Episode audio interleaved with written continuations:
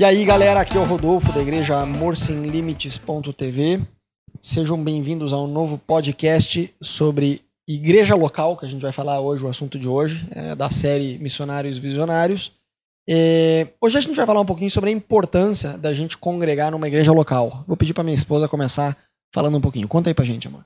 Eu vejo que quando você tem um chamado missionário, Deus te despertou desde pequeno para você ser um missionário, ou desde que você se converteu, o seu coração queima por missões. Talvez você até já tenha um lugar no teu coração, então eu quero ir para a Índia ou eu quero ir para a Austrália. O que que acontece? O teu coração ele tá tanto lá nas missões que é muito difícil você entender de modo geral a importância de você congregar numa igreja local. Então eu já ouvi muita gente falar: "Poxa, eu quero ser missionário, eu tenho um chamado missionário, eu quero trabalhar com os pobres ou com os órfãos ou com as prostitutas". E aqui na igreja eles ficam fazendo evento para os jovens, para os casais, não tem nada a ver. Então eu não vou dar fruto aqui, eu não preciso participar. E na verdade isso é um grande engano.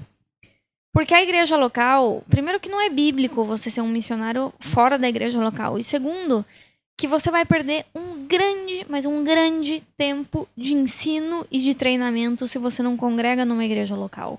E inclusive eu vou dizer, se você tem um chamado missionário para fazer alguma coisa que não é começar uma igreja local, Ainda quando você está lá no campo missionário, é muito importante você encontrar uma igreja onde você vai congregar e onde você vai ser parte desse corpo. Porque esse é o seu lugar onde você vai aprender a pregar, a evangelizar, a fluir nos dons, a ser trabalhado no teu caráter, a ser trabalhado nas tuas emoções, a ter a sua identidade firmada em Cristo. E se você salta isso, você fala, não, porque eu tenho um chamado missionário, eu não preciso da igreja local, fica essa lacuna na sua vida espiritual, emocional, e você vai para o campo missionário com essa ausência de ter um caráter, uma emoção, uma perseverança pronta para o que vai exigir de você aquele campo missionário, né? Eu entendo, porque assim, hoje eu vejo uma geração de missionários que é totalmente independente à igreja local. E não é só que é independente, eles têm uma verdadeira aversão à igreja local. E eu tento me esforçar um pouco para enxergar o contexto, não que justifique, mas para pelo menos entender o contexto da pessoa, do que quem sabe possa ter acontecido com a pessoa, né? Eu entendo que não existe nenhuma igreja local perfeita e completa. Eu acho engraçado quando as pessoas, algumas pessoas mudam é, de igreja que eh, a pessoa ela vem com aquela ideia, tipo assim, puxa, mas lá na minha outra igreja a gente fazia, não sei, batalha espiritual, e nessa aqui não faz. Lá a gente fazia isso, e aqui não faz. Cara, nem, não existe igreja completa. A gente não é, eu não conheço uma igreja que seja completa. Toda igreja vai ter ênfases, vai ter pontos fortes e vai ter pontos fracos, né? Na verdade é uma imaturidade o crente que ele exige que a igreja seja completa em tudo. Não, vai trabalhar com ação social, vai mover no profético, o louvor vai ter liberdade, a palavra vai ser atual, e vai cuidar dos pobres, e vai enviar missionários. Sempre vai ter alguma lacuna, vai ter pontos fracos. Mas eu digo, existe é, algo que eu acredito que é para toda a igreja, independente de cultura e de ênfases que, que, que vão ter, né, diferentes ênfases, que é cumprir a grande comissão. Vão por todo mundo, preguem o evangelho a toda criatura. Então, para mim, todo pastor e toda igreja local tem que ter uma, uma falar quase que eu falei a versão, uma visão de enviar pessoas para ser missionário, para enviar pessoas para abrir igrejas, de ordenar pessoas para serem pastores. E tem essa realidade. Eu, na verdade, eu não conheço tanto assim essa realidade aqui da Argentina, porque eu estou aqui somente há quatro anos, um pouquinho mais de quatro anos. Mas no Brasil existe uma grande realidade de diversas igrejas de cozinhar as pessoas. Aquela história que ninguém nunca tá pronto, que nunca é o tempo de Deus. E a pessoa vai sendo cozinhada na igreja e fala, não, está pronto, mas não tô pronto por quê? O que que falta? O que que falta? Então a pessoa vai ficando cozinhada lá dentro e ela fica sem propósito. Então, assim, cara, vou te falar, por que, você não tá pronto para ser missionário? Porque você não sabe lidar com as suas finanças. E eu vou te ajudar a lidar com as suas finanças. Cara, eu vou te explicar por que, você não tá pronto para sair e abrir uma igreja. Você não tá pronto porque você não sabe fazer libertação. E eu vou te ajudar a fazer libertação. Então, daqui seis meses você vai estar tá craque nisso, porque eu vou te ajudar. É aquela coisa, tipo assim, é o esperar como se esperar fosse a coisa mais gloriosa do planeta Terra. Sim, eu acredito que a gente não deve correr nem adiante, mas nem depois do tempo de Deus também. Nem se apressar, nem, é, nem se atrasar, né? Então eu sempre falo que tem como você se mover sem se apressar. Quem crê espera, quem crê espera, mas quem crê também se mexe, né? E só que eu digo, tem essa geração que eu acho que viram isso. Pessoas que tinham chamado, pessoas que, que tinham um desejo de servir fora da igreja. E, e, a pessoa quase ficou traumatizada por ter uma liderança abusiva, por ter uma liderança autoritária, por ter uma liderança manipuladora. Tem esse tipo de coisa, infelizmente tem na igreja. Não deveria ter, mas infelizmente tem. A igreja é feita de humanos, né? Eu erro, você erra, você que está me escutando erra. É, enfim, é, a gente erra, a igreja é feita de seres humanos. Mas eu digo, tem uma geração que parece que ficou traumatizada com a figura igreja local e com a autoridade espiritual e foi para um outro extremo.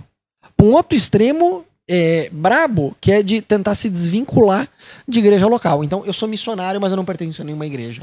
Ou, na teoria, a pessoa tem uma igreja, entendeu? Então, isso que a Ana falou, primeira coisa, não é bíblico. Você não encontra na Bíblia, inclusive a palavra missionário, né? apesar da função missionária a gente encontrar na Bíblia, a gente não encontra na Bíblia a palavra missionário, mas a função a gente encontra. Pablo, Pablo, Paulo era foi um missionário mas atrelado à igreja local. Quando você vê, separai-me, Paulo, para a obra que tem.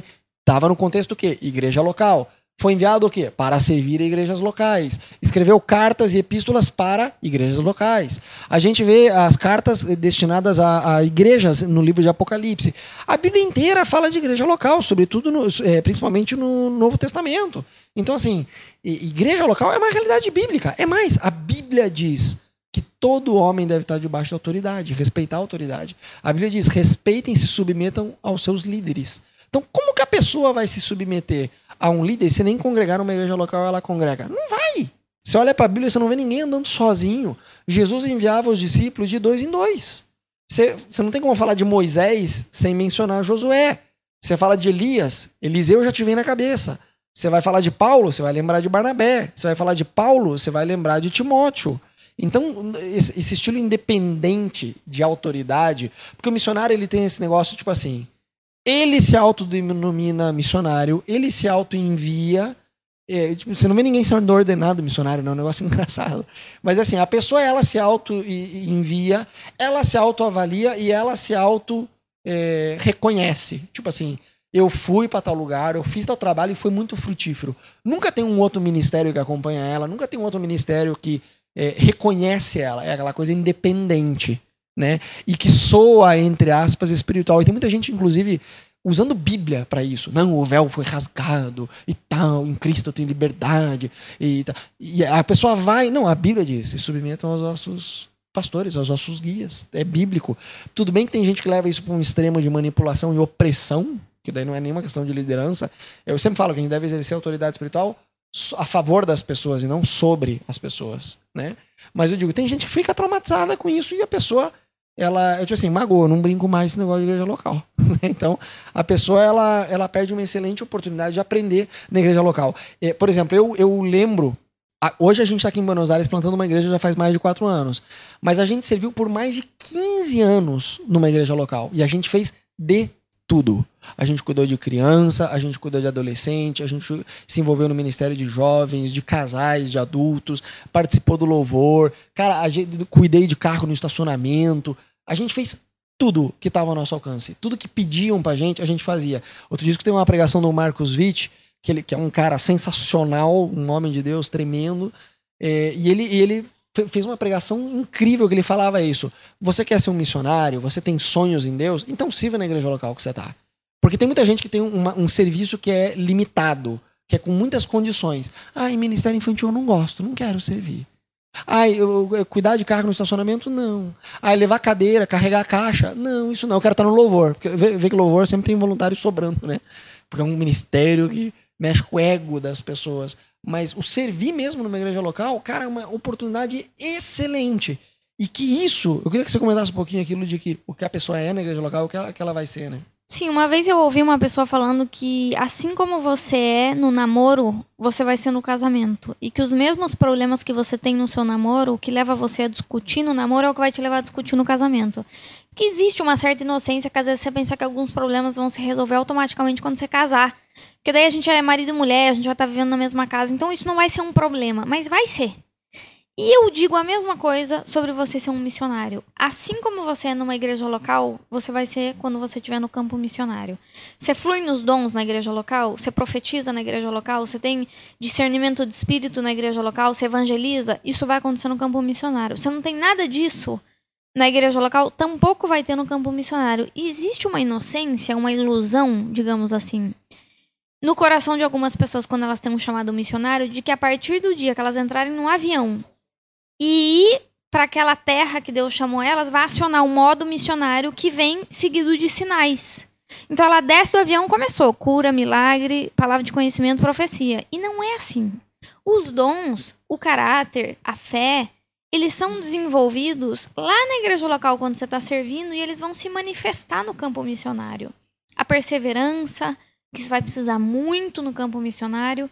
Então, não perca a oportunidade de que na igreja local você seja treinado e você aprenda para você usar tudo isso como uma bagagem e uma ferramenta que você vai trazer na mochila lá para o campo missionário. Então, por exemplo, você vê o ministério de Jesus, né? Jesus teve três anos treinando os discípulos.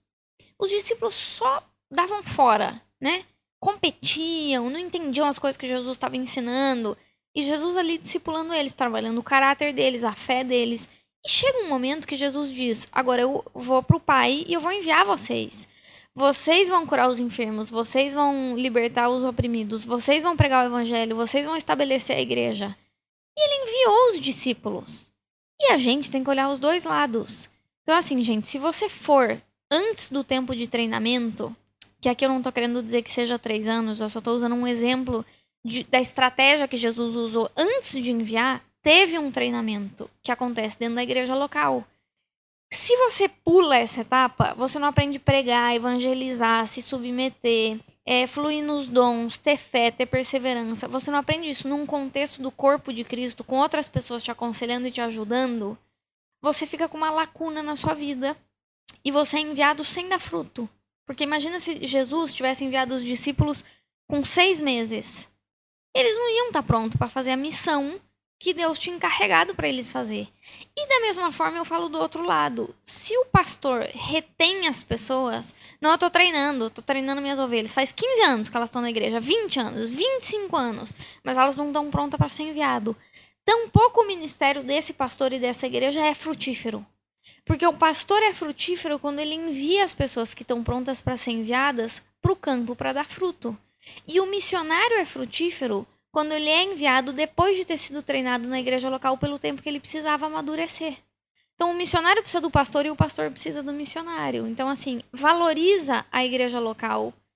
É mais, gente. A igreja é a noiva de Cristo. A igreja é o amor do coração do Pai. Ela é o amor de Jesus.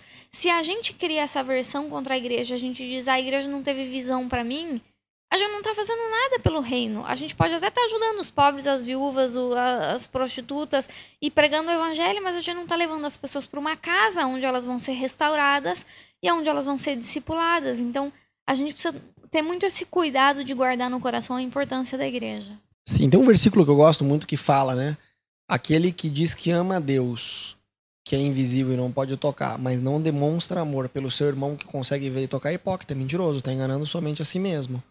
E eu creio que o mesmo princípio serve também para respeito à autoridade e submissão. É mole falar desses temas, né? Tipo assim, ah, eu, eu sou totalmente submisso a Deus, aleluia, mas somente a Deus, que ninguém me venha dizer nada. Aham, aham. Então, assim, é fácil. Eu acredito que a mesma verdade desse versículo que fala do amor serve também para respeito à autoridade e liderança.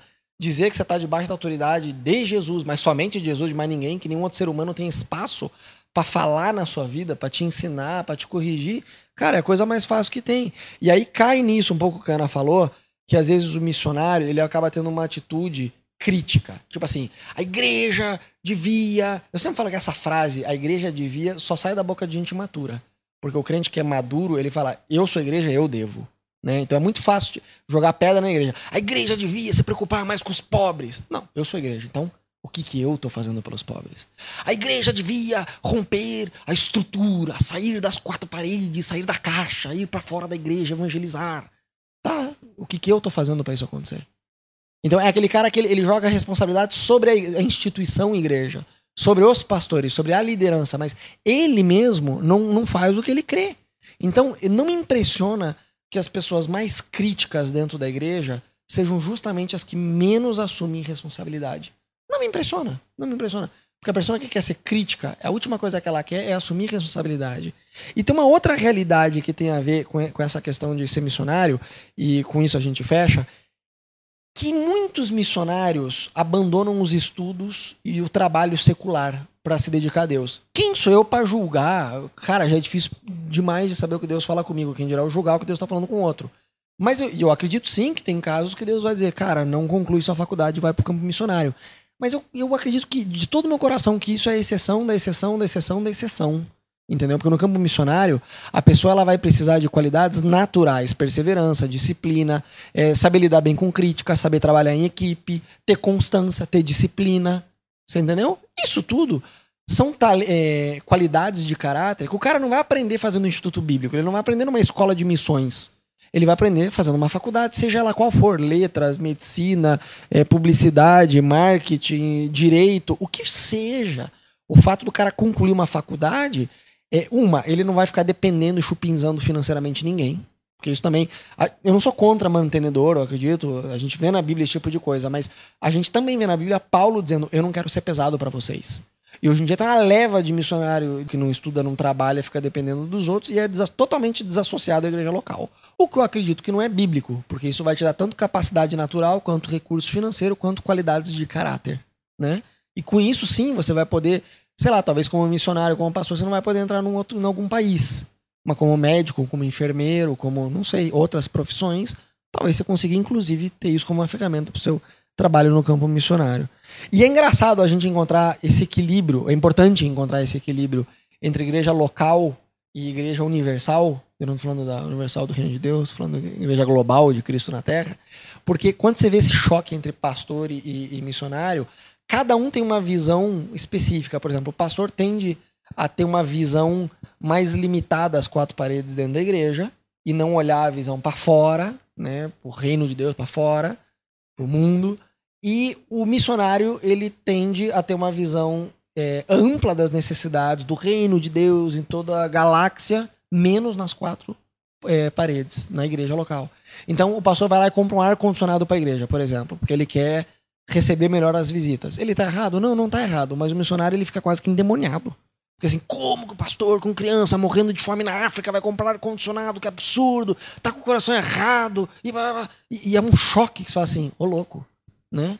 Mas o que? Cada um tem uma visão e ambas estão certas. A Bíblia mostra tanto a visão do reino de Deus global quanto da eh, igreja local. Enfim, eu acho que a pessoa que ela não se desenvolve numa igreja local, ela perde uma excelente oportunidade de ser treinada, de aprender, de se desenvolver em Deus, justamente para quando ela estiver no campo missionário, ela ter perseverança, é, caráter, motivação, vida de oração, né? É o que a Ana falou, não, isso não acontece num passe mágico simplesmente pelo fato de você entrar num avião para ir para outro país. Isso acontece no lugar onde você está servindo. Então é isso, gente. Deus te abençoe, a gente continua junto. Entra no nosso site amorsemlimites.tv. Deus te abençoe.